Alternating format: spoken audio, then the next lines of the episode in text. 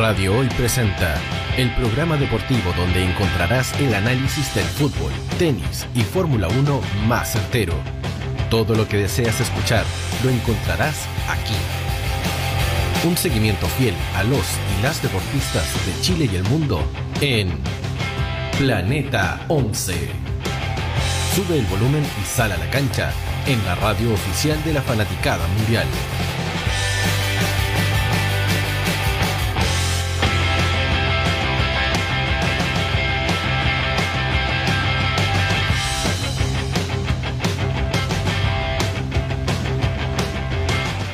Aire, ¿cómo están? Sean todas y todos muy bienvenidos a este nuevo capítulo de Planeta 11, el número 42 ya de este eh, proyecto, el número 11 de esta primera, de esta segunda temporada.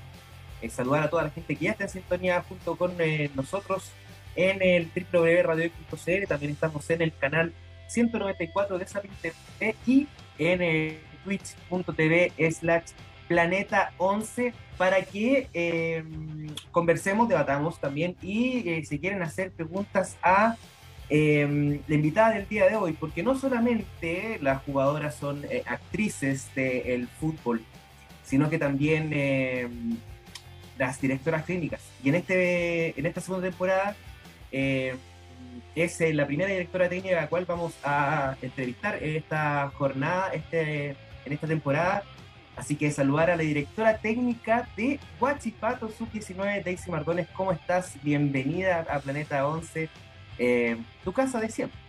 Nos conocemos. Transparente. Sí, hola, muchas gracias por la invitación. Eh, agradecía igual que den estos espacios, sobre todo para, el, para comentar y hablar un poquito del fútbol formativo, que, que es necesario, que que siempre eh, es importante, como digo, poder darle vitrina a las chiquillas que están eh, comenzando en esto y obviamente que son las bases de, lo que viene en el futuro del fútbol femenino. Un eh, campeonato formativo bastante inusual, ¿no? Porque son siete grupos, hay grupos que tienen tres equipos, hay grupos que tienen ocho equipos. Un poco, un, poco extraño, anómalo, entiendo también que eh, debe ser por un tema geográfico, ¿no? Eh, Chile es bastante largo y los viajes son eh, un, poco, un poco extensos. Em, quisiera preguntarte sobre, sobre eso. ¿Qué te parece, primero que todo, la estructura de este, de este campeonato formativo? yo creo que bueno, yo creo que debería haber sido así. De hecho, lo que me gustó igual es que em, están incluidos también equipos que están en segunda división en el campeonato femenino. Entonces también permite que haya mayor competencia y mayor eh, eh, cantidad de clubes para poder participar. Nosotros estamos en el grupo 7, que es el último grupo. Y el más grande. Y somos el grupo que tiene la mayor cantidad de, equipos, somos 8. Entonces estamos en constante mm, actividad nosotros, al menos acá en, lo que es la parte, en la zona sur. Eh, sé que en el norte es un poco más complicado, por lo que decías tú también, por la distancia. Hay, varios grupos que son súper chiquititos, que creo que hay tres, hay un grupo que tiene tres, hay otros que tienen cuatro, y así se van, se van subdividiendo, pero eh, creo que es, es la forma para poder comenzar con esto ya las niñas llevaban casi dos años eh, con el tema de pandemia y bueno, comenzó todo con el estallido social, luego vino la pandemia eh, y querían jugar. Hay, hay muchas que también, eh, producto de este tiempo, se saltaron la etapa formativa y ya les tocó el adulto. Entonces... en ese caso, como, como, bien mencionas, muchas jugadoras que estuvieron participando del Sudamericano Sub-20 no tuvieron ese ese, proceso formativo, no, no pudieron jugar un sudamericano o, hacer el, proceso eh, normal, por decirlo así. Sí, sí, fue, y es complicado porque eh, a diferencia de otros países que no, que no tuvieron esa pausa, que siguieron eh, manteniéndose en competencia, bueno, está más que claro, por ejemplo, Brasil, que, son potencia y se vio reflejado en el sudamericano sub-17, en el sudamericano sub-20.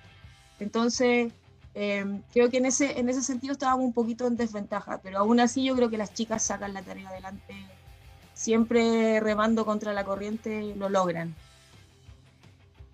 Quisiera mm, eh, hablar, eh, ir, un poco más atrás, ¿no? Eh, hablemos de, la persona, de, para volver luego a, hablar de, de Huachipato. Hablemos de, de Daisy Mardones, porque antes de ser entrenadora tú fuiste futbolista. en, muchos, en muchos clubes del sur, en el Vial, en Huachipato, en, otro, en otras asociaciones que, que, se juntaban en ese tiempo.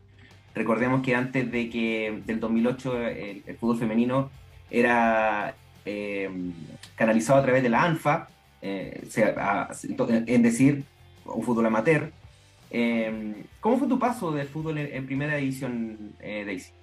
en Guachipato no estuve, estuve en Ñublense, eso fue ah, mi, club. Estuve, estuve jugando mucho en, en Vial muchos años pero partí en Ñublense eh, y antes de eso, claro, era mucho fútbol amateur. Partí con, con clubes de acá del sector, de donde yo vivía, eh, que estaban eh, integrando ANFA. Entonces, claro, me tocó vivir el fútbol que no era bien visto, que era el más discriminado. entonces nos tocó a, a varias compañeras, y a muchas más remar contra la corriente. De hecho, somos la generación eh, que antes a las chicas que están ahora ya, que son eh, están en la selección adulta, la generación de, Carla Guerrero, Endler, nosotras veníamos un poquito más atrás que, ellas. Entonces, nos tocó duro la, la, pega, eh, mucho, mucho sacrificio con lo que nos gustaba. pero varias, bueno, varias quedaron en el camino y, algunas quisimos seguir en esto. Yo eh, jugué hasta el 2017, si no me equivoco, 17, 18. El 2000 jugué alrededor de 11 o 12 años a nivel profesional, si se puede decir que fue en Ñublense un tiempo y luego Vial. Eh, en Vial estuve alrededor de 11 años más o menos y eh, claro, paré de jugar el 2017, 18 si no me equivoco, por producto de una lesión que yo tuve fuerte en el tobillo y claro, ahí ya decidí estudiar, o sea, de hecho ya estaba estudiando eh, este tema de, partí con, con pedagogía en educación física, que era como lo más cercano en ese tiempo a lo que era deporte, fútbol. Y luego llegó acá a Conce eh, el INAF, eh, la carrera que yo vi, vi la, la, noticia, no la dudé, o sea, fue hago sí o sí. De alguna forma, si no estoy jugando, tengo que estar ligada a lo que más me gusta, que, que, es el tema del fútbol. Entonces, no lo pensé y, me inscribí sin saber a lo que, lo que venía después a futuro. Así que eh, pude estudiar, pude, trabajaba, trabajaba, entrenaba lo que podía, jugaba lo que podía y, y estudiaba. Así que ahí trataba de organizarme y planificarme muy bien lo que era mi, jornada eh, diaria. De hecho, me, parecía mm, eh, un poco eh, extraño, pero extraño para bien, la verdad, porque estaba, mm, bueno, acá en, en, Planeta 11 siempre hacemos como la previa de los partidos y, y a veces, no sé, pues nos encontramos con con los partidos del Vial eh, de hace mucho tiempo atrás y tú estabas anotando goles, entonces yo tenía que registrarlo ahí tu nombre y todo eso, pero sí. sí eh, eh, para la gente que no está viendo con, la ISO, no, nos conocemos, o sea, hemos estado en una cancha, no jugando, pero sí conversando. Entonces, era, era, un poco gracioso, entre comillas. Pero tú también después dirigiste el, Vial, adulto. No, estuve en la, en la sub-17 el vial adulto me tocó una fecha dirigir eh, que el profe que estaba a cargo no, podía y, me tocó un partido creo que fue. Que fue contra Cobresal, ganaron 5-0. Eh, en la planilla sale tu nombre, por lo menos. Sí, creo que sí, no, no recuerdo bien, fue hace tiempo, así que pero creo que sí. Pero yo estaba más a cargo de la, era, estaba a cargo de la sub-17. Así que empecé el mira, empecé el 2015 sin tener el título, teniendo, siendo solamente profe de educación física en ese tiempo no se regularizaba tanto que los entrenadores tuvieran el título, eh, que fue la primera vez que tuve como acercamiento a dirigir el club, eh, o sea, dirigir el equipo en, Vial. Eh, luego, el 2018 ya estaba con mi certificación, entonces ahí ya pude formalmente dirigir el, el, equipo de la sub-17, que, que bueno, nos tocó, tuvimos varias aparte del, campeonato nacional que jugamos, nos tocó ir a jugar a Argentina, que fue una experiencia muy, muy bonita por, la región, así que eso también, también fueron bonitas experiencias. Oye, y, ya como mm, un poco más eh, adentrado a, estos tiempos, eh, estuviste participando también eh, de esta especie de, microciclos con la, con la selección.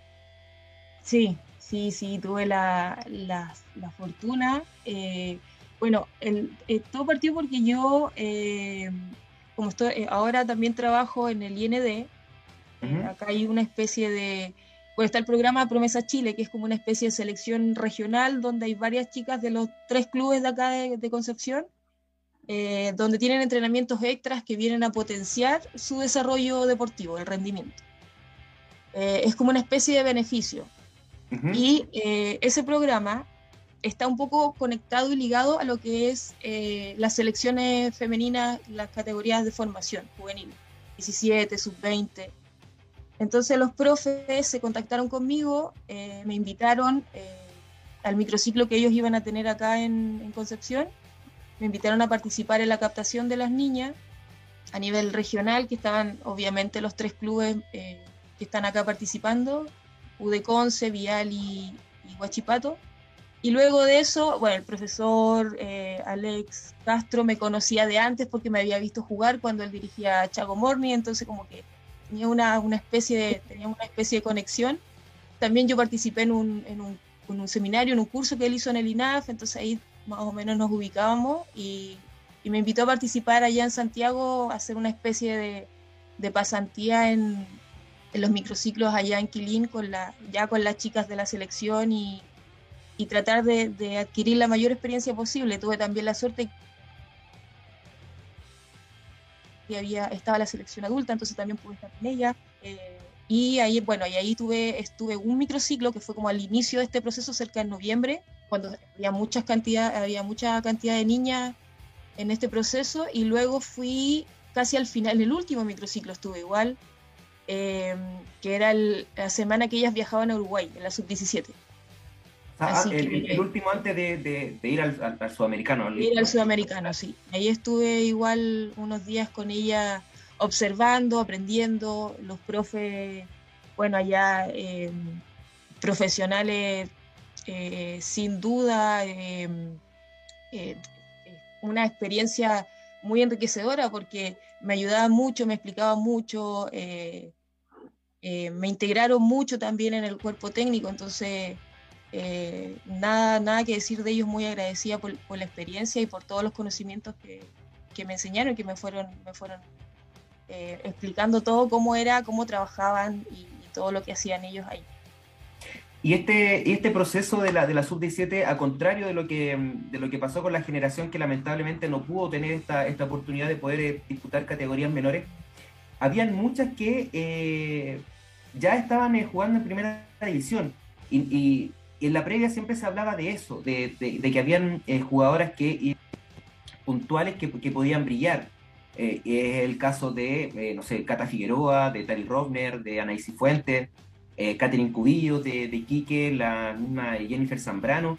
Martina también. ¿Perdón? Martina Oces también estaba. Martina Oces, claro, no sé, Constanzo se me, se me escapa una, una jugadora por ahí. Eh, jugadoras que eh, son parte del primer equipo. Eh, entonces, a, a, nosotros también haciendo como el, paralelismo con, con la sub-20, donde claramente se ven, se ven mayores diferencias con, con otro equipo, ¿te sorprendió la clasificación al mundial? Pero haciendo, hablando ya en serio. Eh, no, yo, sabía, lo, tenía, lo tenía, lo, veía que, estaba la clasificación. La, tiene una generación muy buena en el Super muy buena, excelente jugadora. Eso también es gracias igual a que lo que dices tú, hay muchas chicas que estuvieron jugando en el primer equipo. De hecho, por ejemplo, Huachipato, el primer equipo de Huachipato, la mayoría son jugadoras sub-16, sub-19. son muy poquitas las que son, las que son de categoría adulta. Entonces, eh, yo creo que viene una generación muy buena. Eh, si bien costó quizás un poco en el sudamericano sub-17, eh, pero, pero, pero la fe estaba ahí intacta y, yo confiaba mucho en el trabajo que, que, se estaba haciendo. Lo vi, entonces sabía que venía un muy buen trabajo y, sabía que iban a clasificar. Las chicas eh, tienen, tienen una base muy buena ahí en la, en selección. Y eso es eh, gracias al gran trabajo que hace el profe Alex y su cuerpo técnico. Sí, ahí estaba, mm, eh, no sé, Constanza Oliver, que estuvo en Colo Colo y ahora están en, el Morning.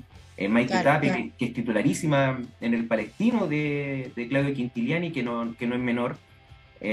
Carla Paredes, que jugó en La Serena, en fin bastante, bastantes jugadoras que eh, las vemos semana a semana animando mm, el campeonato nacional. Em, Daisy, ahora centrémonos completamente en lo que es eh, Huachipato. ¿Cómo ha sido esta, esta temporada para, para las acereras que eh, nosotros nos sorprendimos con ese 14-1 en la primera fecha eh, sobre, sobre Ñublense en el Morro? Em, con una Josefa Villarzo que, estuvo intratable, eh, anotando seis goles en, ese, en esa primera fecha. Em, de hecho, que fue como la goleadora de, eh, en ese momento del campeonato. Em, ¿Cómo ha sido para ti esta, esta temporada de, de, Guachipato en, el fútbol formativo? Eh, ha sido muy bonita, ha sido, ha sido una linda experiencia volver a, reencontrarme con, con, dirigir. Yo producto de la pandemia y de todo, estuve igual sin un, tiempo sin dirigir. Eh, y bueno, Huachipato tiene un proyecto súper bonito, que ellos apuestan mucho, mucho al fútbol formativo. Entonces, por ejemplo, la, misma José que tú la nombraba, la José Sub-16, tiene 15 eh, años, entonces, em, pero ya, ya está, marca diferencia la Sub-19, entonces hay muchas chicas que son sub-16 que están marcando diferencia en la sub-19. Y, claro, la idea, la idea o el proyecto que tiene Huachipato es ese, es poder formar jugadoras eh, que tengan una base sólida. Y, si es posible poder subirlas de categoría porque cumple las condiciones, eh, el club lo, lo hace. Así que eso creo que es súper importante eh, el trabajo que se hace ahí, el, apostar al, fútbol joven, apostar a la formación y, confiar en su, en su, cantera. Eso es, lo, importante. Ahora, ahora bien, eh, dentro de este, de este, de este grupo, del grupo 7, eh, ustedes junto a Puerto Montt y el Vial están, están invictas. Pero también está Fernández Vial, que es uno de los equipos más fuertes del campeonato. O sea, veo que, no sé, marcan 35 goles en, tres partidos, que le han anotado uno. Pero ustedes, ustedes también tienen, tiene, lo suyo. Y imagino que, que ustedes ya quieres personalmente, tú también, por los años que jugaste en el Vial, querer jugar ese partido. Sí, conozco, conozco muchas de las chicas, casi la mayoría que está ahí en, en Vial, en la sub-19, las dirigí cuando ustedes estaban en la generación de la 17. Entonces, eh, es bonito, hemos tenido un encuentro amistoso y ha sido bonito, ha sido, ha sido eh, lindo volver a encontrarme con ella. Bueno, de hecho, jamás hemos perdido el contacto, pero em, va a ser bonito ese, ese encuentro. Creo que va a ser muy eh, respetuoso de, entre ambos clubes y, yo creo que va a estar, va a estar entretenido ese, ese partido cuando juguemos. Mira, me están preguntando en Twitch y agradecidos a la gente que nos está siguiendo y que está en sintonía eh, con, eh, con, el programa. Nadet C10, creo que es una jugadora tuya. Dice, si acaso te gustaría dirigir el primer equipo de, de Guachipato. Eh, sí, es una, una muy bonita eh, desafío. Yo creo que siempre los desafíos hay que tomarlos con, harta responsabilidad, con harto respeto y, con valentía también. Así que eh, sí, obviamente es donde estoy y, claro que si, si, si, puedo ayudar y aportar, eh, yo feliz con, con poder dirigir donde, donde, donde me llamen, donde me necesiten. Eh, me, imagino que de quien eh, estamos eh, hablando es de la Betsy Iglesias. Sí, la, la Isidora. Sí, y, viendo que no, que, que está viendo ahí, ¿cómo, cómo se porta? que está preguntando. ¿Se porta bien? Sí, ella es una de las jugadoras que, que, cumple esa doble función. Juega en el primer equipo de Guatemala y también juega en, la categoría 19. Así que, no, estamos muy contentos con ella. Eh, al menos cuando a mí me ha tocado dirigirla, eh, muy comprometida, ella siempre a disposición de, lo que nosotros necesitamos. Así que eso se agradece siempre de parte de la jugadora. Mira, ahora hay un nuevo microciclo, se salió la, nómina eh, y, Luz, Luz, Fuentes es la que está mm, eh, de, de, Huachipato en este, en este microciclo, siendo, mira, la estoy mirando recién, eh, con Martina Oces, veo las únicas jugadoras del sur, porque bueno, Magallanes, Magallanes Escalera Coronado, que yo le digo Magallanes falso, porque no es, otro. claro, eh, también podían ser eh, las dos jugadoras, las tres jugadoras del sur. Y, qué honor para, para, ti como entrenadora poder dirigir a estas eh, jugadoras que podrían estar participando en un mundial. Sí, sí. bueno, de hecho, la Luz ya es su segundo microciclo, tuvo un, anterior hace poquito. y ahora ya, bueno, la noticia que, que va al segundo microciclo y yo creo que ella está muy eh, contenta y, muy comprometida con, la, con lo que viene, con lo que se viene, con, con una... Eh, o sea, siempre ella está preguntando, siempre está eh, consultando qué puede hacer, qué mejorar y eso también es bueno porque así se, se autoexige un poco y ella puede rendir bien allá en la selección. Entonces, está muy comprometida con, con, estos procesos de los microciclos y nosotros estamos muy contentos también de que de que también sean varias chicas llamadas acá desde el sur, sean llamadas allá a la, a la selección. Estuvo en un tiempo igual eh, Karen, eh, Catalina González, también estuvo ciclo, Jenny, que, que, fue, que jugó el sudamericano. Eh, no sé si se me queda alguien por ahí. bueno, la Marti, que siempre ha estado en. la Marti igual la conozco hace muy, era muy chiquitita, así que la conozco hace mucho tiempo. Jennifer Zambrano es la histórica. Claro. Es la histórica.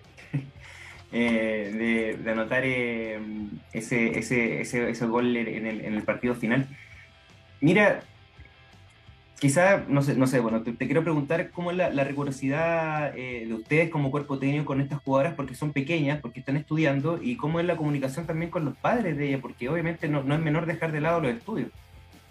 Sí, nosotros, al menos nosotros como, como cuerpo técnico en la sub-19, eh, somos muy empáticos con, con los jugadores, la entendemos, sabemos eh, el tema de los estudios, sabemos que tenemos que trabajar en conjunto con los papás porque es, una pega que engloba mucho, o sea, no es solamente en la cancha y salen de la cancha y nos olvidamos, o sea, hay un mundo eh, que rodea a la jugadora como deportista, entonces necesitamos ese, ese, ese feedback o esa retroalimentación con los apoderados, tenemos comunicaciones con ellos, tratamos de hacer reuniones, hemos hecho reuniones con ellos igual, con ambas categorías, porque está la sub-16 y está la sub-19.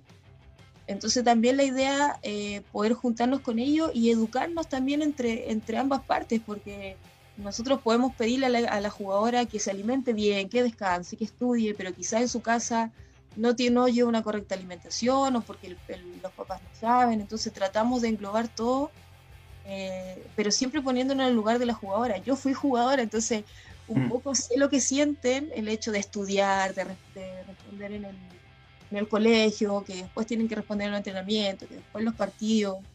Entonces es sacrificar la, la, la vida de una, de una jugadora de fútbol, de una deportista, porque tiene que estar constantemente eh, a disposición y, tratar de responder a toda la exigencia que se les pide. Entonces, lo manejamos así, lo manejamos tratando de ser muy empáticos con ellas, entenderlas. También están en una edad que, no es fácil, están en una edad de, en un proceso de mucho desarrollo, cambios hormonales y muchas cosas. Entonces, eh, tratamos de llevarlo así, de, de, trabajar con mucha psicología, trabajar con mucha empatía y, y trabajarlo en grupo, en conjunto. Ellas saben que nosotros tratamos de ayudarlas, nosotros también pedimos que ellas nos ayuden y tratamos de, de que sea todo en conjunto. Y, y felizmente esas cosas se han visto reflejadas en la cancha con un, con un Guachipato que está invicto en el, en el campeonato formativo, más no en el, en el campeonato eh, adulto, donde eh, si bien tiene una victoria, ha cosechado eh, cinco derrotas. Es parte de un proceso. Guachipato está por primera vez jugando en la, en la competencia de, de, honor. ¿Cómo has visto a, al equipo y pensando en lo que se viene este fin de semana que va a enfrentar a nada más ni nada menos que a Colo Colo? Sí, yo creo que las chiquillas, eh, bueno, eh, si bien es, un equipo joven, eh, quizás ahí estamos un poquito en desventaja en tema de jerarquía de jugadoras, porque de repente quizás nos cuesta un poco manejar algunos resultados, el tema psicológico, psicológico igual también juega ahí un poco en contra pero creo que las, las, chicas cuando se lo plantean y se lo proponen logran grandes cosas. Eh, yo las he visto jugar muy bien contra una, una Universidad de Chile. El resultado quizás obviamente no, no dice, no dice lo, lo que se ve en el, durante el partido, eh, pero hay momentos en que sí las niñas, las chicas eh, andan bien y yo creo que hay que trabajar en eso, hay que, hay que potenciar esas partes. Cuando, cuando el equipo está fuerte, eh, hay que, hay que sumarles más, hay potenciarlas más y, hacerlas creer. Yo creo que ese es el, el, secreto, que ellas crean en lo que tienen, que, que no, eh, no, no se, eh, se auto eh, desconcentren, no se, se, se, de repente se, se marginan ellas. Yo creo que es un tema eh, psicológico que ellas crean en sus capacidades y las tienen tiene como muchas una especie de, de, autoflagelación. Claro. Porque te hacen un gol y como que ya te, te sentí un poco derrotada. Sí, y, y de, eh, hay, hay veces que de repente como las veo con mucho con la vista baja. No, el fútbol es así, vamos, se remontan de... Bueno, el mejor ejemplo Real Madrid hace muy poquito eh, en la Champions, entonces... Eh, el fútbol es así, eh, no es algo que va a ser siempre parejo. Y eso es lo bonito, yo creo que nos gusta todo, que es algo, el fútbol es esto. Entonces, eh, eh, hay, va a haber de todo, va a haber de todo. Y, y yo creo que hay que trabajar mucho en, en aprender a, a salir de, de, los bajones que de repente se tienen. Pero, pero las chicas son fuertes. Eh, yo, yo sé que, que la, la, el grupo, el equipo, si se lo propone y se cohesiona, eh, van a ser muy, muy fuertes, muy fuertes. Sí, pues estamos en la, mitad de la, estamos llegando a la medianía de, de, del campeonato y, claramente necesitan eh, levantar eh, bastante para, por último, llegar de buena forma a lo que si es, si van a, si van a, tener un, un, repunte y van a pelear por el campeonato o bien van a pelear por el grupo de, de permanencia. Eh, para, ir cerrando, eh, sobre el mismo campeonato de eh, adulto, ¿qué te pareció el nivel? si bien vemos las mismas de siempre arriba, tal vez ya no se ven esos resultados tan abultados como lo, como vimos, no sé, el año pasado, que ponte tú, no sé, por la U le ganó 13-0 a Antofagasta, y, y, ahora este fin de semana fue 2-0. Y, y, también condice mucho lo que tú eh, anteriormente, que hay, resultados que son muy abultados, pero no es lo que se refleja, no es el reflejo de lo que se ve en el partido. Eh, ¿Qué, ¿Qué, te pareció el, el, nivel? ¿Crees que se ha cortado un poco más esa, esa brecha entre los, entre los equipos profesionales 100% y los no tanto? Sí, sí, y se va a seguir acortando, se va a seguir acortando. O sea, eh, yo antes, cuando este cuando fue el femenino no se transmitía ni nada, yo veía resultados mucho más abultados de los que... Sí, 24-0, ese es el récord, creo que sí, colocó la San Luis. Sí, entonces... Eh, se va a ir acortando cada vez más, los equipos ya están trabajando eh, de una forma más seria, las niñas ya están exigiendo su, su, sus derechos, su, eh, entonces creo que, sí se va a ir acortando eso, no, no va a haber tanta diferencia. Eh, se está trabajando bien en el fútbol femenino, ha costado, ha costado como, como como lo ha sido desde siempre, pero se, está, se, se ha ido esa brecha cada vez más chiquitita. Entonces, creo que, que va, va se va escalando, son escalones que se van, se van subiendo. Acá en la región eh, Villalta trabajando muy bien, eh, Huachipato también eh, va, quiere ir en ese camino y está haciendo todo el esfuerzo. Eh, UDEC también trabaja bien, entonces somos una región que, incluso es muy futbolizada. Podría, podríamos tener a cinco, cinco o seis equipos femeninos fácil en el campeonato nacional: Naval, Deportes Concepción, Lota Schwager, sumándole a los tres que ya estamos, Ñublense, entonces hay, hay mucho fútbol acá en, la octava región y, creo que es netamente en que los, clubes y los profesionales trabajemos de una forma seria. Lamentablemente no tenemos primera vez y eso es algo que mm, desde esta tribuna la hemos reclamado, la reclamamos el año pasado y ahora lo, volvemos a realizar, o sea, se realizó un, un reducido prácticamente en casi un mes y esperemos que no sea así porque también queremos ver a, las jugadoras con rodaje. Es importante también que tengan la vitrina D para poder jugar en primera o en otro equipo en, la B. Sí, eh, bueno, y hay varios equipos también más al sur, o sea, Valdivia, eh, Magallanes, Deportivo Temuco, eh, Ñublense, y que hay varios que están en, en, la, en la B, pues la primera B, entonces ahí hay que eso potenciarlo y, ahí seguro que, por eso digo que es muy bueno que en el formativo se haya hecho, eh, no se haya hecho esa separación y que estén todas las chicas jugando, porque ahí va a estar la base, es, ese es el gran secreto, es ahí. Y, y bueno, ahora esperar el, eh, hablando a nivel selección nuevamente, esperar lo que, lo que viene para, para, para el Mundial. Eh, que son solamente 16 equipos, eh, será la segunda participación eh, histórica de la, de la, selección nacional.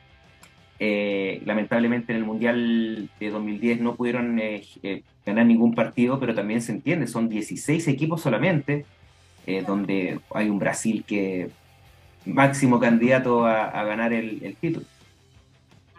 Sí, esperemos que, bueno, que hayan, vengan con sorpresa. Yo sé que al menos el mundial que va a ser de la sub-17, eh, yo sé que estoy muy segura, no me cabe duda que el trabajo que se está haciendo para ese mundial va a ser muy distinto a lo que se hizo para el sudamericano. O sea, y si las niñas tenían un entrenamiento fuerte, yo creo que ahora está doblemente más fuerte. Eh, y, van a, van a, van a tener, eh, yo creo que van a tener una muy buena, buena presentación allá ellas. Y, referente ya en el adulto, yo creo que en la Copa América igual vamos a quizás a pelear ahí el puesto para poder tener ese cupo al Mundial. Bueno, ahora son tres cupos y medio, así que también será importante eso. 24 de junio es el sorteo de la Copa, del Mundial Sub-17 que se va a realizar en el mes de octubre. Daisy, te queremos agradecer el tiempo que te has dado con, con nosotros. Sé que es súper eh, complicado para, para ustedes, eh, los directores técnicos, porque generalmente las jugadoras eh, estudian en la mañana, entrenan en la noche, entonces es un poco complejo, así que te queremos agradecer el tiempo que te has dado eh, con nosotros y te doy la palabra para que le abres también a, a tus jugadoras que te están viendo y también a la, a la hinchada de, de, Huachipato, que, que, imagino que siempre está ahí apoyándolo, y a los apoderados también. Sí. Eres como la profe ya. Entonces, eh, no, eh, o sea, agradecer, agradecer estos espacios, agradecer que, se pueda difundir el fútbol formativo. Sigo insistiendo que, es muy importante, que es la base para lo que se nos viene a futuro. Si formamos buenas jugadoras, vamos a tener una gran selección. Así que yo creo que em, es muy importante que estas cositas, cuando ustedes de repente suben los resultados, suben las imágenes, suben videos eh, de los partidos, a, las niñas también les gusta. Entonces, eh, eso también las motiva a ellas a seguir, a seguir entrenando, a seguir eh, eh, profesionalizándose ellas mismas, no por el hecho de que, ellas tengan que tener un contrato, sino que yo les digo que deben profesionalizar ellas mismas su deporte, ellas deben hacerlo profesional, entonces creo que, es muy importante estos espacios, entonces se agradece, siempre se agradece que, que se difunda fútbol femenino y más aún si es formativo y a la hinchada eh, eh, agradecerle el apoyo que hemos tenido, que no nos dejen de apoyar. Eh, siempre es bueno, es bonito tener al jugador número 12, como se dice. Eh, entonces, que se, que se involucren, que, que, que, conozcan el fútbol femenino. No es algo distinto, es algo bonito, es algo familiar y que no duden de que las chicas ya sean el primer equipo, las juveniles, eh, siempre dejan todo en, la cancha y eso se nota. Independiente del resultado, siempre se deja todo. Así que eso, a mis jugadoras, que, que descansen el, los días libres que tenemos y que se alimenten bien. Eso, una, una once de Eh, nada, pues muchas gracias. Eh, no, obviamente no nos vamos a encontrar cualquier parte. Eh, eh, y, nosotros vamos a una pausa comercial y a la vuelta vamos a con el compacto de la fecha 7 de Femenino Caja Los Andes. Vamos y volvemos.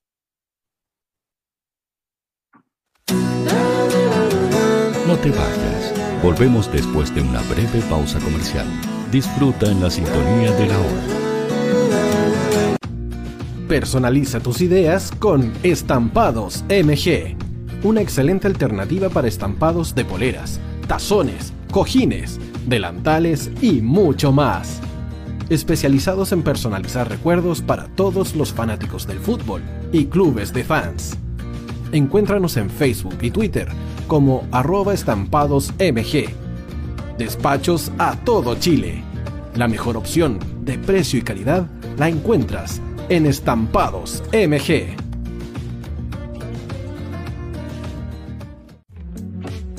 Estudio Jurídico Global Use.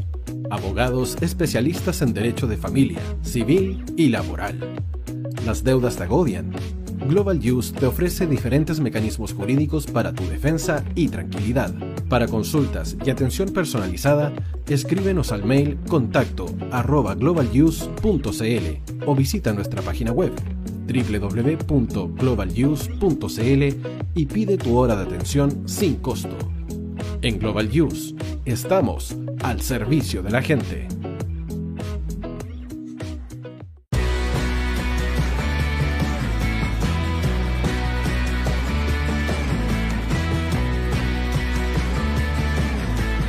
El tío hoy te está esperando para programar los mejores temas. Envíanos un WhatsApp al más 569 6355 0152. La música que tú programas suena en la hoy.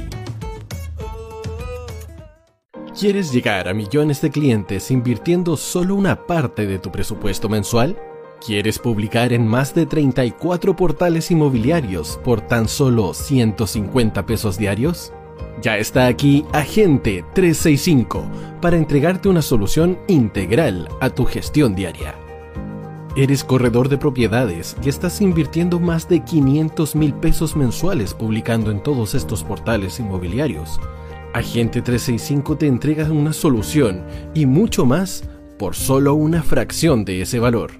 Agente 365, la empresa nacional que apoya integralmente a los corredores de propiedades de Chile.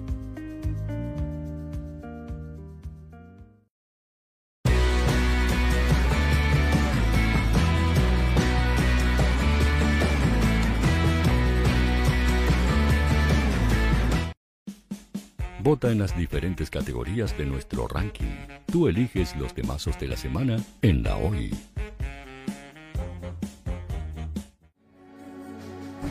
Tu opinión nos interesa.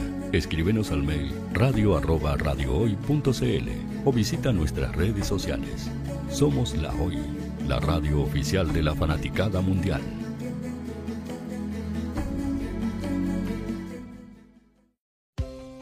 Tú que nos escuchas todos los días. ¿Sabes por qué somos la radio oficial de la fanaticada mundial? Si no lo sabes, sube el volumen. Hola tío, aquí Andrew de Argentina. Hola tío, hoy soy Deb. Saludos desde España. Radio Hoy es mi radio. Hola, mi nombre es Eric y los estoy escuchando desde La Habana, Cuba. Hola tío, hoy es un placer estar escuchando a Najo. Os mando un saludo desde Brasil, o como decimos por aquí, un abrazo muy fuerte. Chao, chao. Hola tío, soy Ángela y soy de Puerto Rico. Hola tío, aquí una peruana desde Italia, en sintonía de la radio de la fanaticada mundial con Radio Hoy y el tío Hoy, por supuesto. Hola tío, soy Alexa de México, tengo 8 años. Hola tío, ¿cómo estás? Te saluda Mónica Osuna desde Paraguay. Hello tío Hoy. We're streaming from the United States and we thank you for doing this special stream. La radio Hoy, soy Laxane y los escucho desde Nicaragua. Hola tío, soy Majo de Bolivia. Hola Radio Hoy Chile, muchos saludos desde Honduras. Hola tío, te saluda Eric desde Ecuador. Hola, soy Mabel de Buenos Aires. Radio Hoy te escucha. Hola, buenas tardes. Saludos desde Venezuela. Hola Radio Hoy, les saluda Germayori Mancía desde Guatemala. Hola amigos de Radio Hoy.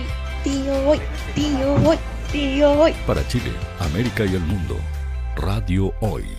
La radio oficial de la fanaticada mundial. El área deportiva de la Hoy está todos los fines de semana reporteando, transmitiendo y llevándote la emoción del fútbol. Hoy Deportes, con el fútbol nacional e internacional, campeonato chileno, primera B y fútbol femenino. Sintonízanos sábados y domingos por www.hoydeportes.cl y todas nuestras redes sociales, porque somos la, la pasión que, que desborda sus sentidos.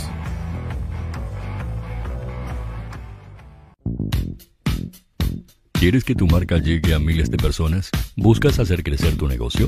Envíanos un mail a radio y sé parte de nuestra parrilla programática. Únete al equipo de auspiciadores de la Hoy. Radio Hoy es una empresa Hoy Comunicaciones. Visítanos en www.hoycomunicaciones.cl.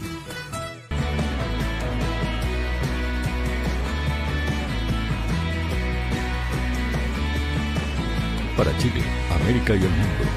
Radio Hoy, la radio oficial de la fanaticada mundial.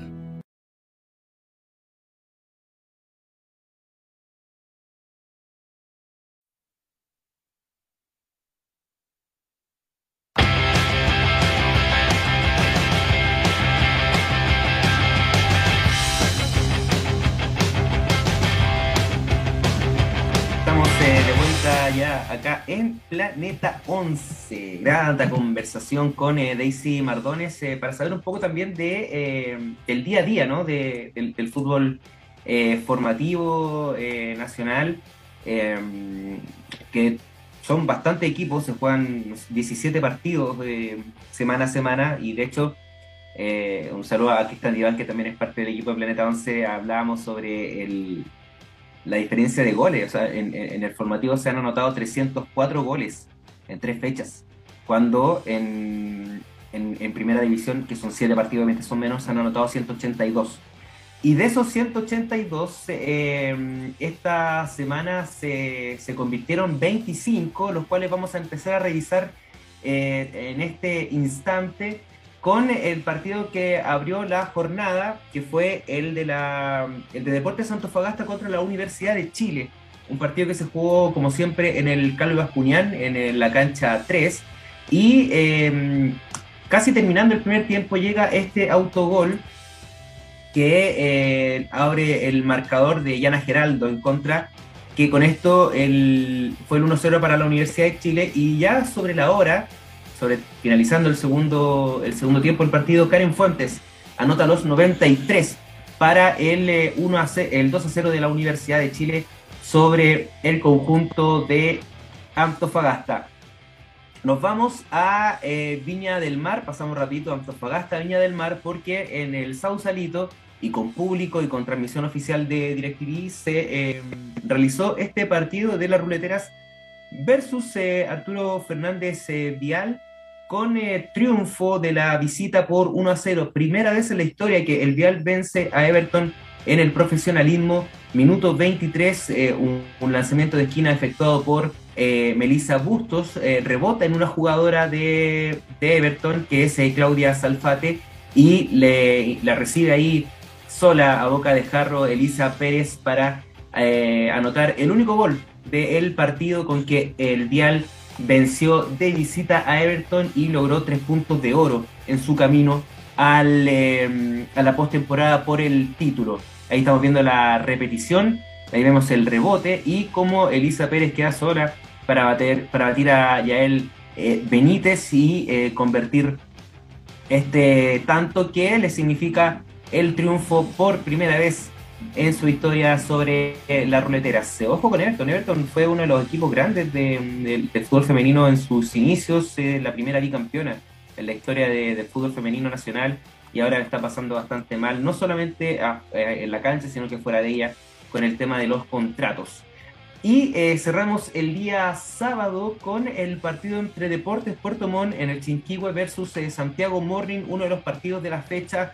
Eh, pensábamos que iba a ser, la verdad, un poco más apretado. La verdad es que lo fue así hasta terminando el, primer tiempo, gracias a este golazo, que creo que es uno de las fechas y por qué no también del campeonato de Nicole Fajre, al ángulo para batir a Tania Ulloa a los 43. Ya en el segundo tiempo, al minuto de juego, aparece Fernanda Araya, previa habilitación de Mari Valencia para anotar el 2 a 0. Dos minutos después, eh, la asistencia de Fernanda Araya para Jenny Acuña de anotar el 13 a 0. Luego a los 85 eh, minutos aparece Adriana Moreno para anotar ahí eh, de sombrerito sobre la portera de Puerto Montt para anotar el 4 por 0 y ya finalizando el cotejo a los 92 el lanzamiento de esquina de Jenny Acuña. Una serie de rebotes que le queda a Marcela Pérez que eh, entra ahí despacito nomás la, tapan a, Tania Ulloa y así marcar el 5 a 0 definitivo para las bohemias que siguen invictas en este campeonato 7 partidos jugados 7 ganados 21 eh, puntos eh, limpios para la dirigida por Milenko Valenzuela. Eh, vamos a la, al día domingo, donde eh, jugó la Universidad de Concepción ante Huachipato en el Ester Roa Rebolledo, un, una suerte de clásico por primera vez en la historia también, porque Huachipato está jugando por primera vez en primera división. Ocho minutos y Karen Méndez es quien abre la cuenta para las eh, foreras, las del Campanil, que eh, este fin de semana van a jugar en el estadio de la Universidad. El 2 a 0 a los 14, Aranza Araneda desde media distancia, pierna zurda, para batir a, mm, la portera de Huachipato, el 13 a 0, 17 minutos, 17 minutos y 3 a 0. Se veía una, una goleada un poco más abultada, fue de Yamín Gallardo. Luego a los 28 apareció este tremendo golazo de Yaremi Retamal, que vio adelantada a Camila Pincheira para anotar el, 3 a 1, el descuento de las acereras, y ya a los 71 Karen Méndez nuevamente anota el 4-1 final, con que eh, la Universidad de Concepción eh, pues, queda ahí en el triunfo para, seguir sumando ¿no? de cara al, campeonato, a, pasar al grupo de, de, de post-temporada. Vamos a San Carlos de Apoquindo, donde la Universidad Católica eh, logró su primer triunfo, su primer triunfo en este campeonato, venciendo por 5-0 a Deportes La Serena. A los 48 segundos, ahí de hecho ustedes pueden ver, eh, apareció Agustina Heyerman para abrir la cuenta. Mucho frío en eh, la precordillera, el día domingo de Nieblina, nos despertamos. Para luego, el minuto 30, Camila Arriagada sobrepasar a Paola Hinojosa y anotar el 2 por cero. Posteriormente aparece Tali Rovner desde media distancia. Ahí el bote no, no ayuda y es cómplice también en el gol de mm, la seleccionada sub-17. El 4 por 0 de eh, Torrealba, que envolvió tras la expulsión ante Puerto Montt, eh, ingresó y a los menos de 10 minutos anotó eh, su primer gol en, en este campeonato. Y luego el 5 por 0 un golazo de eh, Nayara Capstein para cerrar este marcador. Un 5 por 0 de la Universidad Católica, que el partido estaba a las 11 de la mañana, sin embargo, por un retraso del equipo visitante, se acordó jugar al mediodía. Y también al mediodía se estaba jugando en la cancha 2 del Estadio Monumental con transmisión de Radio Hoy el triunfo de Colo Colo sobre Palestino por 3 goles a 0 en eh, la cancha alterna del David Arellano. No se pudo jugar por, eh, hablando de montaje del, concierto de su estéreo, lo cierto es que al parecer estaban más que eso cuidando el pasto. Aguantó bien Palestino hasta que apareció el aviso eh, tras un pase de eh, Isidora Olave. Se interpone ahí la número 18, la venezolana, para anotar el 1 por 0 cuando terminaba el primer tiempo. Eh, luego de eso, al minuto del segundo tiempo, el centro es de eh, Yusmeria Ascaño para que aparezca Isidora Olave y anotar el 2 por 0. Y luego, cerca del final del partido, a los 87, eh, un centro de eh, Isaura Viso, ahí está la recuperación de Isidora Olave, acá está Viso y ve habilitadísima y muy bien a Javier Agres, que embate a Valeria Rojas y anota el 3 por 0, un gol que lo buscó toda la jornada y finalmente se le dio a la número 14 a Javier Agres para este Colo Colo imbatible que no ha recibido goles y si bien tiene dos partidos menos, también está invicta en este campeonato. Cerramos la fecha en la ciudad de campeones en Puente Alto con el triunfo del Audax italiano por 3-1 sobre eh, O'Higgins de Rancagua el club libre fue Deportes Iquique en esta fecha 7, un Audax italiano que lo cerró sobre el final. Minuto 31, abre el marcador Sofía Valderrama para O'Higgins, un remate de media distancia, eh, tras habilitación de Tiare Parraguese. Luego a los 32, al minuto después, habilitación de Dominic Chamorro para que aparezca Camila Silva y anote el empate. Y cuando ya creíamos que el partido estaba eh, igualado, centro ahí de Sol Moreno para que aparezca Dominic Chamorro, una volea tremenda de goleador a los 93 para anotar el 2 por 1 y la celebración eh, a su madre en el día de en el día de la mamá el día de ayer. Y al minuto después se hizo Muñoz tiro libre que eh, se cuela dentro de las piernas de la portera Ingrid Castro para este 3-1 definitivo de las Tanas sobre las Celestes de O'Higgins de Rancagua. Con esto, eh, ya siete fechas jugadas, eh, vamos con la tabla de posiciones que ya tiene bastantes claros, ¿no? Eh, entre uno y otro equipo. Vemos a Santiago Morning, la Universidad de Chile y Colo Colo como los únicos equipos invictos en este campeonato.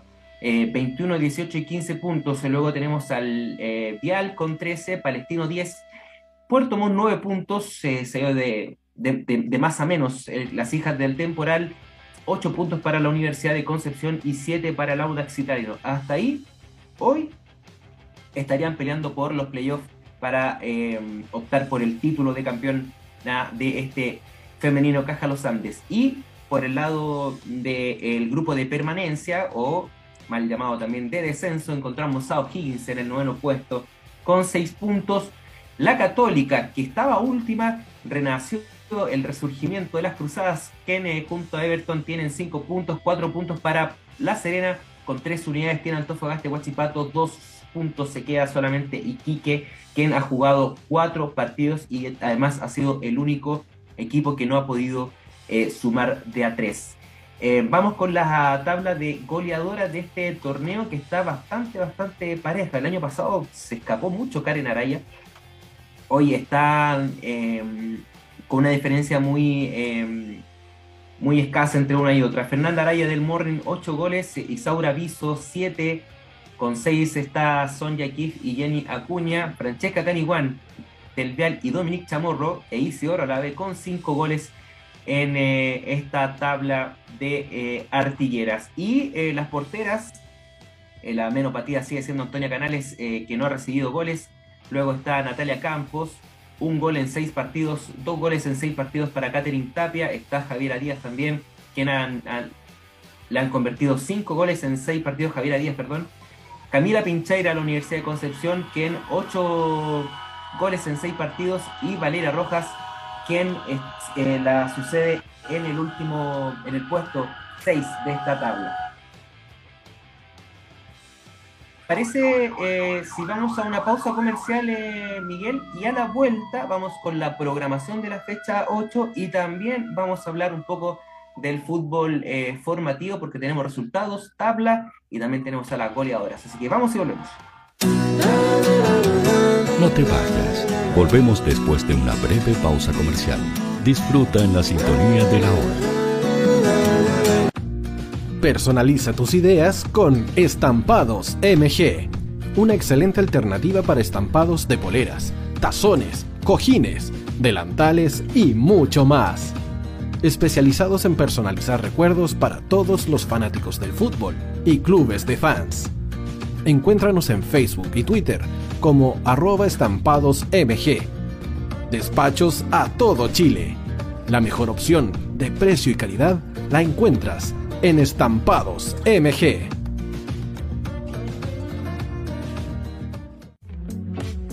Estudio Jurídico Global Use. Abogados especialistas en derecho de familia, civil y laboral. Las deudas te agobian Global Use te ofrece diferentes mecanismos jurídicos para tu defensa y tranquilidad. Para consultas y atención personalizada, escríbenos al mail contacto arroba o visita nuestra página web www.globaluse.cl y pide tu hora de atención sin costo. En Global Use, estamos al servicio de la gente.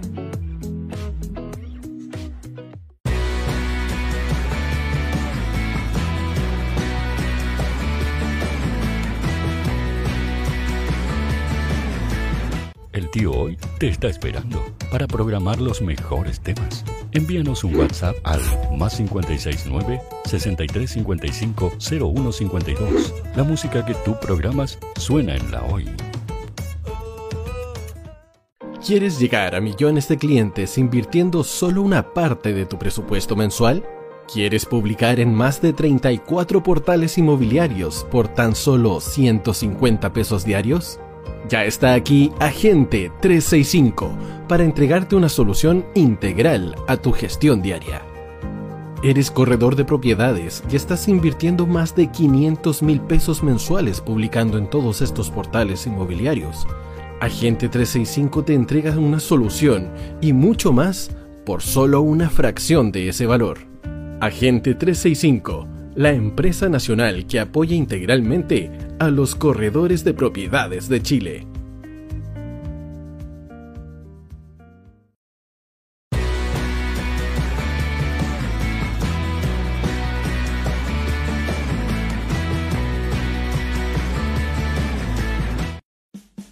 Vota en las diferentes categorías de nuestro ranking. Tú eliges los temazos de la semana en la hoy.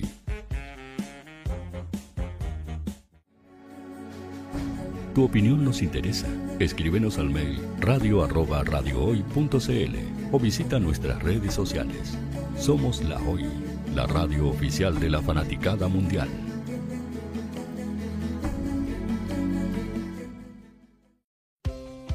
Tú, que nos escuchas todos los días, ¿sabes por qué somos la radio oficial de la fanaticada mundial? Si no lo sabes, Sube el volumen. Hola tío, aquí Andrew de Argentina. Hola tío, hoy soy Deb. Saludos desde España. Radio Hoy es mi radio. Hola, mi nombre es Eric y los estoy escuchando desde La Habana, Cuba. Hola tío, hoy es un placer estar escuchando a Najo. Os mando un saludo desde Brasil o como decimos por aquí, un abrazo muy fuerte. Chao. Hola tío, soy Ángela y soy de Puerto Rico. Hola tío, aquí una peruana desde Italia, en sintonía de la radio de la fanaticada mundial con Radio Hoy y el tío Hoy, por supuesto. Hola tío, Hoy soy Alexa de México, tengo 8 años. Hola tío, ¿cómo estás? Te saluda Mónica Zuno desde Paraguay. Hello tío Hoy, we're streaming from the United States and we thank you for doing this special stream. La radio Hoy, soy Laxane y los escucho desde Nicaragua. Hola tío, soy Majo de Bolivia. Hola Radio Hoy Chile, muchos saludos desde Honduras. Hola tío, te saluda Eric desde Ecuador. Hola, soy Mabel de Buenos Aires. Radio Hoy te escucha. Hola, buenas tardes. Saludos desde Venezuela. Hola Radio Hoy, les saluda y Mancía desde Guatemala. Hola amigos de Radio Hoy. Tío Hoy, tío Hoy, tío Hoy. Para Chile, América y el mundo, Radio Hoy, la radio oficial de la fanaticada mundial. El área deportiva de la Hoy está todos los fines de semana reporteando, transmitiendo y llevándote la emoción del fútbol. Hoy Deportes, con el fútbol nacional e internacional, Campeonato Chileno, Primera B y Fútbol Femenino. Sintonízanos sábados y domingos por www.hoydeportes.cl y todas nuestras redes sociales. Porque somos la, pasión que, desborda sus sentidos.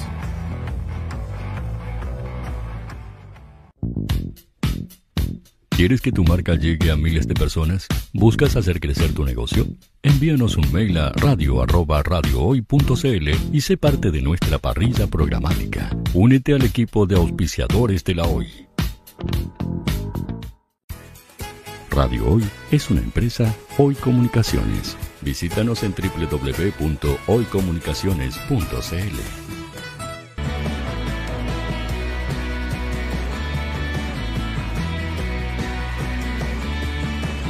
para Chile, América y el mundo. Radio Hoy, la radio oficial de la fanaticada mundial.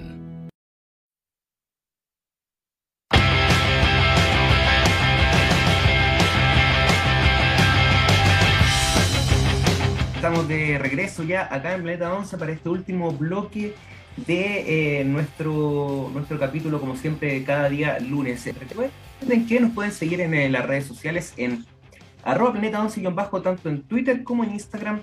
Y también eh, nos pueden eh, encontrar todos los programas, este, desde mañana, y todos los otros eh, capítulos en nuestra cuenta de YouTube. Lo busca ahí como Planeta 11. Y también en formato podcast en Spotify. Encuentran ahí podcast Planeta 11 y nos vas a encontrar con todos los capítulos que hemos realizado semana a semana.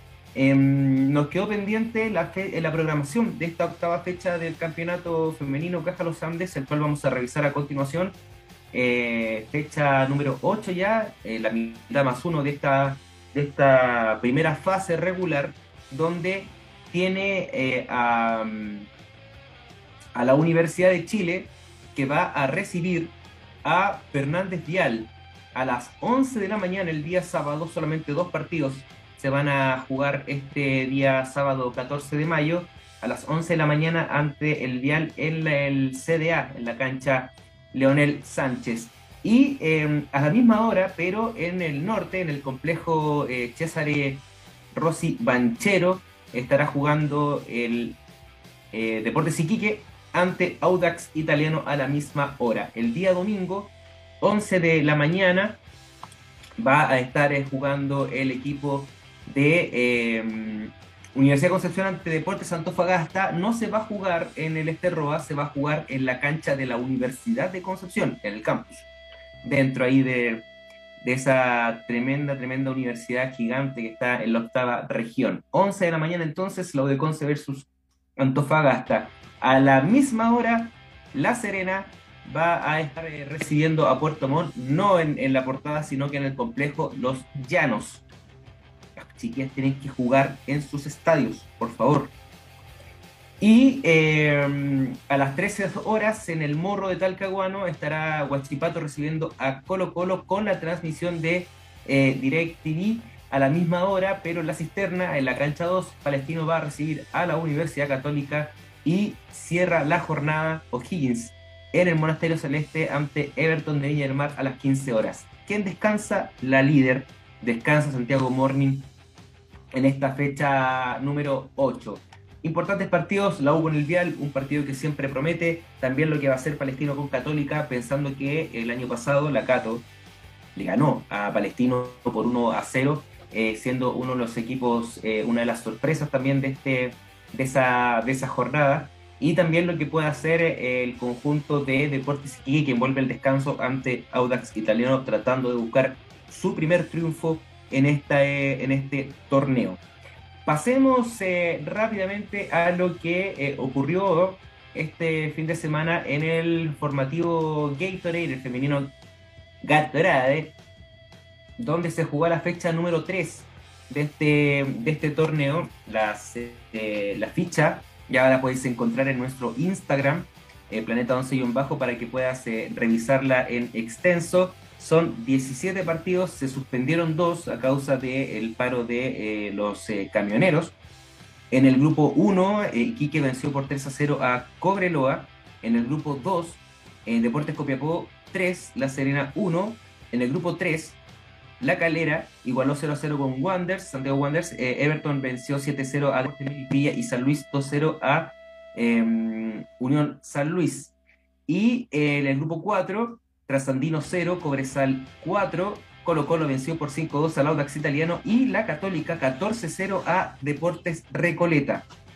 Grupo 5, Barnechea 13, Lautaro de Buin 5, la U 3, Palestino 0, Santiago Morning 3, Unión Española 0, Grupo 6, O'Higgins 8, Santa Cruz 0, Curicó Unido 0, Rangers 4 y en el grupo 7, 16 a 0.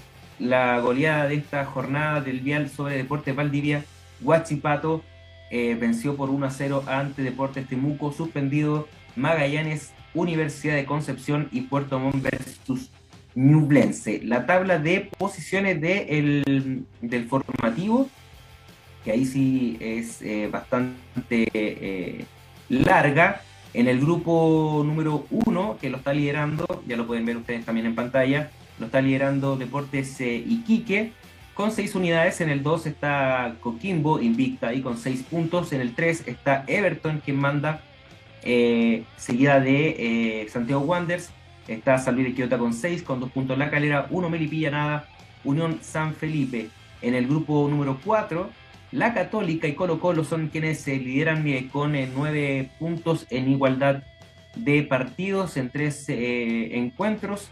En el grupo número 5, la U de Chile tiene 9 unidades, es el único invicto de ese grupo. Palestino y el Morning tienen 6 la Unión Española y la Autoria Win tiene 3, nada para Barnechea. En el 6, O'Higgins tiene 9 unidades, Ranger 6, Curicó y Santa Cruz no han sumado unidades. Y en el grupo 7, que es el más extenso de este campeonato, tiene a eh, el conjunto de Fernández Vial con 9 unidades, Huachipato 7, Puerto Montt 4, la Universidad de Concepción 3, eh, puntos junto a Magallanes, Temuco, Valdivia y Ñublense no han sumado todavía. Eso es eh, la tabla de posiciones y la tabla de goleadoras de este campeonato. Imagínate, son 304 goles los que se han eh, eh, anotado en el fútbol formativo. Y de esos, 8, 9 son de Catherine Monsalves, quien es la goleadora del campeonato de Arturo Fernández Vial con 8 está Pascal Espejo de la Universidad de Chile junto a Mariel Pastenes de Palestino y Martina Oces de eh, Las Inmortales. Con 7 tantos está Josefa Oyarzo y con 6 eh, goles encontramos a Renata Lizana de Palestino y a Maite Abello también de eh, Las Inmortales. Un equipo tremendamente goleador. 304 goles se han anotado, 84 goles se anotaron en esta fecha 3 siendo la fecha 2 con más anotaciones, donde se convirtieron 113 goles. Y de esos 304, 4 son autogoles. Así que son 300 goles eh, marcados de manera directa. Con eso entonces ya cerramos el, fútbol eh, femenino nacional, tanto el formativo como también el de primera división. Y vamos a pasar al tenis mandar un saludo a Benjamín Río Seco, que lamentablemente no puede estar con nosotros, pero le deseamos eh, que esté todo, todo, todo muy bien. Y nos dejó la tarea, nos dejó la tarea, donde en el Master de Madrid em, tenemos malas noticias, eh, lamentablemente, esta semana, porque Alexa Guarachi y Andreja Klepak cayeron por 7-5, 1-6 y 10 a 3 en el Super Tiebreak ante eh, Lyudmila Kichenok y Yelena Ostapenko en la primera ronda. Eran las cuartas sembradas y siguen sin eh, sumar, cosa que es eh, bastante importante. En, en, en, los hombres, en el tenis masculino, Tabilo cayó por doble 6-4 ante David Bofán, que era el octavo sembrado en la ronda final de las clasificaciones. Y Cristian Garín cayó por 6-3 y 6-0 ante Félix Oguer Aliasim, que es eh, décimo en este campeonato, o sea, décimo en el, en, el ATP en la segunda ronda. Damos la bienvenida a don José Pizarro, que está ya con, eh, con nosotros para hablar de la Fórmula 1, pero también para comentar un poco también del tenis. ¿Cómo te José? Bien, y Diego, muchas gracias como siempre por el espacio. Listos eh, para el mundo tuerca, pero seguimos revisando el tenis porque Nico Yarri cayó en semifinales ante Benjamin Bonsi, el, local, el tenista francés, el número 70 del ATP, por 6-7, 7-6 y 7-6, bastante apretada. Eh, la, derrota de eh, el príncipe, como le, denominaban a Nico Yarri. En Salvador de Bahía, Gonzalo Lama cayó por 6-2, 6-3 ante Tomás Barrios. Mira, duelo de chilenos en los cuartos de final, pero Tomás Barrios cayó en la final ante el local Joao Domínguez 389 del ATP por 7-6 y 6 1. Así que una final más eh, para más lamentablemente que no pudo campeonar. Y en el W100 de Wiesbaden en Alemania, eh, Daniela Seguel cayó por 6-3 6-4 ante Justina Mikulskite en segunda ronda. En la primera ronda, eh, la, Dani había derrotado a Cristina Mladenovic, quien es hoy 99, pero fue 10. Así que interesante también el triunfo de eh, Seguel en la primera ronda ante la tenista que fue top 10. Y en el dobles de Seguel con eh, Katarina Gerlach cayó por 6-1 6-2 ante la sembrada número 1 Caitlin Christian y hoy qué difícil. Lidia Marosaba en la primera ronda. Es un reto cada vez pronunciar los nombres. Sí, pero vamos, vamos mejorando ahí también en la pronunciación. en Praga, Bárbara Gatica cayó por 7-6 y 6-1 en el singles ante, mira, otra vez, eh, Maya Shalinska en los cuartos de final y en, em, en el dobles junto a Reca Pereira se titularon campeonas. Triunfaron 6-4, 6-2 sobre Miriam Kolosiejova y Jessica Malekova en la final, así que muy bien por el Bárbara de Tiga que sigue dándonos alegrías en el nivel de dobles y en singles tampoco lo hace nada mal.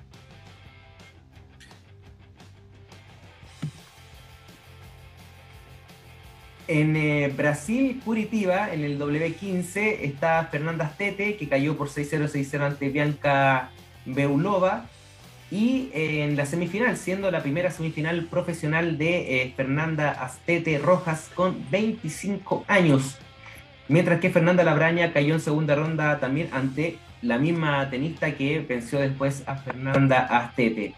En, el dobles, Astete con eh, Sebastián y León cayeron en semifinales ante Ana Filipa Santos y Noelia Ceballos, mientras que la Braña con Martina Capurro Taborda, campeonas también en el dobles, vencieron a quienes habían eh, vencido a la chilena Fernanda Astete, logrando el segundo torneo consecutivo juntas. Así que ya tenemos dos campeonas chilenas en dobles este fin de semana. Así que muy buenas noticias también para el tenis femenino.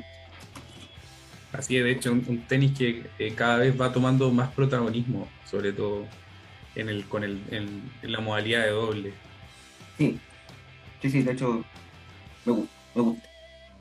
Lo he practicado. En el Master 1000 de Roma, que se va a efectuar esta mañana, donde Garín, o sea, donde Carlos Alcaraz dijo, no quiero jugar contra Garín, así que me retiro ganó el, Máster de, Madrid y eh, quiso descansar para llegar bien a Roland Garros. Eh, se, decidió bajar el tenista español, quien es la, sensación en el, mundo del tenis en este instante. Finalmente, eh, Garín enfrentará a, Ulaki Láser en segunda ronda, Ulaki Loser. Emil Rusobuori, 61 ATP finlandés, a las 9 de la mañana aproximadamente. Alexa Aguarachi, eh, tuvo libre la primera ronda y se va a enfrentar a Kathleen Christian y Jun Han en segunda ronda junto a Andreja Klepak, mientras que eh, Julio Peralta y Franco Skugor derrotaron por 1-6, 6-4 y 12-10 ante Tomislav Birkic y Nikola Kasic, avanzando a la segunda ronda de este Master 1000, siendo el primer triunfo para Big Julius, 41 años tiene Julio Peralta en el su retorno al profesionalismo. Tenemos también en el Challenger de Coquimbo, que se está realizando en la cuarta región, Nicolás Villalón va a enfrentar a Conner Huertas del Pino. En esta primera ronda, Gonzalo Lama va a enfrentar a Gonzalo Villanueva a las once y media y Tomás Barros, que es el sembrado número uno, se va a enfrentar a Roman Burruchaga a eso de las 13 horas. Harto tenis, ¿ah? Harto tenis. Sí, de hecho, estoy, viendo tenemos mucho tenis. mucho tenis esta semana. En eh, la Bisbal de Emporda, en España, W100 Gatica cayó en la ronda final de clasificaciones ante Andrea eh, Prisacariu y en el dobles van a enfrentar a Anastasia Tepiuch y Miriam Kolovdiskova en la primera ronda del dobles junto a su partner Rebeca Pereira. En Francia, Daniela Seguel se va a enfrentar a una jugadora proveniente de la Quali en la primera ronda.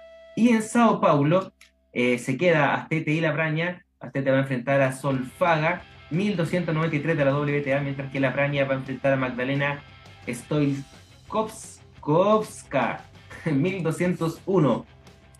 En tanto en el dobles, La Braña y Capurro Taborde enfrentarán a Luciana Plater y Elena Bueno, mientras que Astete y Ana Candiota, Candioto van a enfrentar a Emma Mazzoni y a las hermanas Emma y Juliette Mazzoni en la primera ronda del dobles. En el ranking, Garín 45, David 82, Barrios 135, escalaron ahí Barrios y eh, Jarry que está 138 y Lama 241. En el singles femenino, Gatica es quien lidera con eh, el puesto 241. Y en el doble femenino, Guarachi número 25 del mundo. Cerramos entonces eh, el tenis bastante extenso este, este fin de esta semana y también eh, la, que pasó y la que viene. Y este fin de semana también tuvimos Fórmula 1, el Gran Premio de Miami, también le decían el Gran Premio de las Celebridades porque vi, no sé, desde cantantes, exfutbolistas, basquetbolistas, gente de la NFL, menos automovilistas. Sí es. De hecho, el Gran Premio de Miami, que la verdad generaba mucha expectativa. ¿ah? Yo creo que el que no el que no tenía e-, esa emoción de ver un Gran Premio en Miami eh, fue bastante eh, era bastante curioso ver a alguien que, que no tuviese esa sensación. Y la verdad es que dejó un sabor bastante eh, agrio en la boca de muchos. Malito. La verdad es que sí. Eh, algunos, de hecho, escuché más de algún comentario que fue el Gran Premio ideal para la siesta, una mezcla entre la hora y el desarrollo del Gran Premio. Pero hay que quedarse con, eh, con lo bueno, una nueva victoria de, de Max Verstappen, que que de hecho yo creo que supo aprovechar bien las, las pocas fallas que por lo general le ha dejado Charles Leclerc y, y logró mantener ese liderato toda la carrera. Bueno, prácticamente toda la carrera, si no digo el adelantamiento fue la vuelta número 9. 9 de 57. Eh, un eh, Max Verstappen que eh, ya logra su, su tercer triunfo de 5, ya va, va 3-2 el tema es que eh, en otras dos carreras tuvo problemas, una tuvo un abandono, entonces eh, todavía existe una diferencia, una diferencia en la tabla, pero luego vamos a hablar un poco más eh, sobre eso. Max Verstappen que partió tercero y en la largada inmediatamente se adelanta a Carlos Sainz y comienza esta lucha hasta la novena vuelta que, bien tú decías. Sí, de hecho, de nuevo, Carlos Sainz se está quedando bastante atrás en, comparación a rendimiento, siendo que eh, debiese ser eh, más, más que el escudero de Charles Leclerc, debiese ser un complemento, debiese ser una competencia. De hecho, eso es lo que vio Ferrari en él y le está sirviendo para el campeonato de, constructores, pero no se está viendo la presión en el campeonato de pilotos. Ahora, lo que así me, me parecía bastante extraño es que tal vez esta pista eh, que, veía que tenía, eh, no sé si se llama así, pero tenía mucho grip, si se puede decir, que mucho saltito, eh, el, asfalto, se decía que era una pista para Red Bull, porque una vez que superó Verstappen a, Charles Leclerc, empezó a sacar una distancia tremenda. De hecho, si no es por el safety car, creo que hubiese sacado 10, 15 segundos de ventaja. Sí, de hecho, em, una de las cosas es que, bueno, el, el, tema con el, con el, con el auto que, que fabricó Red Bull no va tanto con la potencia, de hecho creo que es, incluso comparable con el Ferrari. Eh, su problema está en la fiabilidad del motor. Entonces, claramente una pista que no es eh, exclusivamente velocidad, como sí pasó con Bahrein, eh, o sí puede ser también con Australia. El motor, el, auto de Red Bull y el motor que desarrollaron con Honda funciona bastante bien. Porque no tienen los problemas que tienen las pistas más rápidas.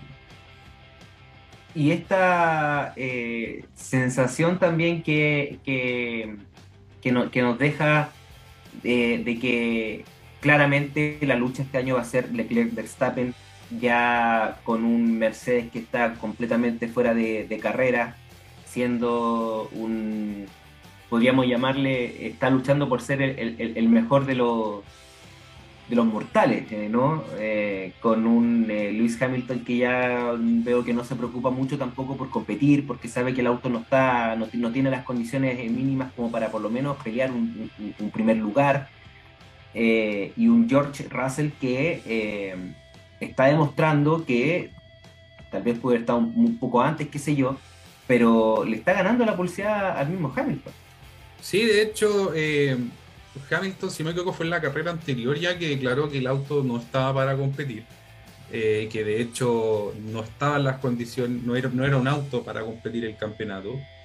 Y eso demuestra finalmente la posición en la que él está, que finalmente está intentando sacar. De hecho, yo me atrevo a decir que mm, está solamente compitiendo, ni siquiera intentando eh, presionar para lograr un resultado más positivo. A diferencia de lo que está mostrando George Russell, que no solo lo está superando en el campeonato, sino que está marcando diferencias bastante importantes. Está, está empujando a, Mercedes a, tratar de conseguir eh, mejores eh, resultados, pero, pero muy bien porque Russell partió duodécimo, de hecho se quedó fuera en la Q2 el día, El día sábado, eh, pidiendo disculpas también a su, a su equipo. Y termina sobre Hamilton que comenzó sexto y terminó sexto. Sí, de hecho ahí fue un poco una jugada eh, bastante interesante que realizó Russell con el safety car eh, y con la gestión de neumáticos. Que de hecho que yo creo que eh, sobre todo en los últimos grandes premios que la gestión de neumáticos es esencial para este campeonato. Porque tenemos autos que son 100% nuevos, entonces implica también cómo se va moviendo la estrategia. Y sobre todo porque son autos que tienden a fallar mucho por lo general, la primera temporada, cuando se producen estos cambios regular, regulaciones, traen autos que tienden a fallar mucho. Y de hecho, em, hubo un momento, creo que era, no sé si fue antes del safety car o, o en el safety car, donde, no, fue antes, porque se, hubo una cierta amenaza de lluvia en, en Miami. De hecho, antes de la carrera se decía que había un 40% de probabilidades. Entonces estaban todos con la incertidumbre de qué neumáticos poner, porque obviamente en el safety car todos iban a entrar a pits. Eh, entonces pasaba eso. ¿Qué neumáticos eh, colocamos? ¿Qué pasa si a tres vueltas de, del final de carrera se larga la lluvia? Y en Estados Unidos son tormentas que duran un rato, pero son tormentas... Eh, es mucha agua, muy poco tiempo. Mucha agua, en poco tiempo. Entonces, claro, hubiese desestabilizado los autos, y, y por qué no también hubiese eh, variado un poco esta, esta, este bostezo, como muchos le dicen a este, a este Gran Premio de, de Miami, que eh, lamentablemente no, nos dejó a Lando Norris fuera con, con, un, con un choque con, eh, con, ¿no? Sí, de hecho, bueno, en, en realidad uno, uno considera a cómo habían venido las prácticas y la clasificación y no fue un gran premio tan accidentado. Eh, pero sí, eh, si hay que hablar de algún momento que marcó el Gran Premio, incluso yo creo que más que la victoria fue el, fue el safety car. Claro. Porque ahí le da, le da opciones también a, los otros pilotos de poder adelantarse. Eh, claramente estando bajo el, segundo pueden optar a DRS, había tres zonas bastante grandes de, DRS, bastante largas. Entonces claramente podían optar a que sea como más que sea eh, más animadora el, el, Gran Premio, cosa que tampoco lo fue. Entonces, eh, la gente, creo yo, o, el espectador eh, un poco más experto, más fanático, se queda con primero, que Verstappen lo gana, y segundo, que fue un gran premio donde vimos a muchas celebridades, pero de carreras no, no tuvo mucho. Sí, de hecho yo creo que eh, igual hay que dejar el beneficio de la duda que es el primer gran premio que se celebra en Miami, por lo tanto en el futuro esperemos que, que se, si se llega a mantener el calendario, en casa de también lo que puede pasar, eh, mejore también el, el, el, automovilismo propiamente tal, más que el, más que el espectáculo. Así que algo similar a lo que ocurrió con Arabia Saudita el año pasado, que este año también se trabajó un poco en eso y, mejoró bastante, pero deja, bastante que desear el, el Gran Premio. Sin duda el más bajo de los que hemos tenido en esta temporada. ¿Te parece si vamos a la clasificación en el campeonato de pilotos? Exacto, en el campeonato de pilotos queda eh, Charles Leclerc de Ferrari con 104 puntos, mientras que Max Verstappen de Red Bull sigue en segundo lugar con 85 puntos. Y el tercer lugar estaría siendo para Sergio Pérez, también de Red Bull, con 66 puntos. La diferencia ya entre el segundo y el tercero y hacia abajo engrandece. Cuarto lugar, George Russell de Mercedes con 59 y quinto lugar, Carlos Sainz Jr. de Ferrari con 53 puntos.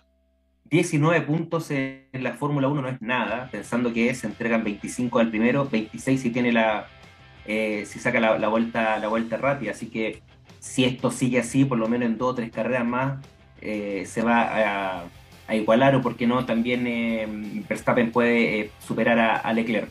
Y en el campeonato de constructores sí que está parejo entre Ferrari y, y Red Bull. Sí, acá de hecho es derechamente el, el, la baja rendimiento que ha tenido Sainz que le ha afectado a Ferrari en el campeonato de pilotos.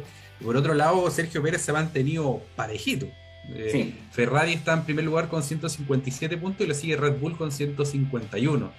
Y después ya en el, en el grupo de los mortales tenemos a Mercedes en tercer lugar con 95, cuarto lugar McLaren con 46 y en quinto lugar, sorprendentemente, Alfa Romeo con 31 puntos. Esa es toda de, de Valtteri Bottas. De hecho, son 30 puntos de Valtteri Bottas y uno solo de Juan Yusou. Sí, que tuvo que abandonar por problemas técnicos. También estuvo muy estuvo a punto de, de lograr el primer punto Mick Schumacher. Sí, yo, creo que todos estuvimos ahí a punto, pero, pero bueno, un, un accidente con, el, con su mentor Sebastián Vettel le terminó pasando la cuenta. Ahí lo, los alemanes se, se, hicieron daño mutuamente. Exacto. Eh, el, esta semana no hay eh, jornada, sí la, la subsiguiente, eh, que fome que el 21 de mayo sea día sábado. ¿Sí o no? La verdad es que sí. No, sí. no hay que recordarlo. el Gran eh, Premio de España que se va a jugar en Cataluña, se va a disputar en Cataluña, en Barcelona, 66 vueltas y donde eh, Luis Hamilton el año 2021. Eh, ¿Qué te parece este circuito? Eh, Sin duda va a ser mejor que Miami. Dejé, yo creo que eso lo tenemos más que claro. Eh, pero es uno de los circuitos que a poco se ha ido, se ha ido posicionando. Eh, pero yo creo que de momento vamos a seguir con o Charles Leclerc o Max, Max Verstappen si es que no tenemos algún accidente que es raro también que pase en, en Barcelona. Así que eh, con eh, la semana sucesiva que va a ser el gran premio de Mónaco. Pero de carrera. De hecho, ahí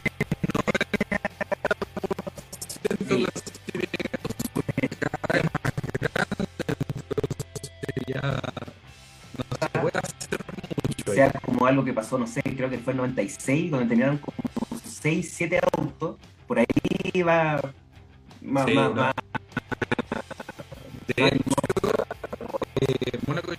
la clasificación más Sí. interesante de todas. Eso, eso sí que sí, y si hablamos de, de potencia, me parece que Ferrari podría tener también eh, una, una probabilidad bastante grande de poder eh, ganar, sobre todo que en Mónaco, casa de, de Charles Leclerc.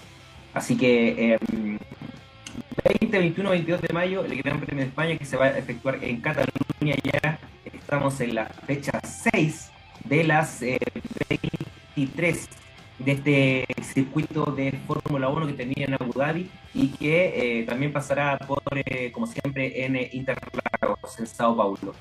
Muchas Oye, gracias, muchas podemos gracias. José Pizarro.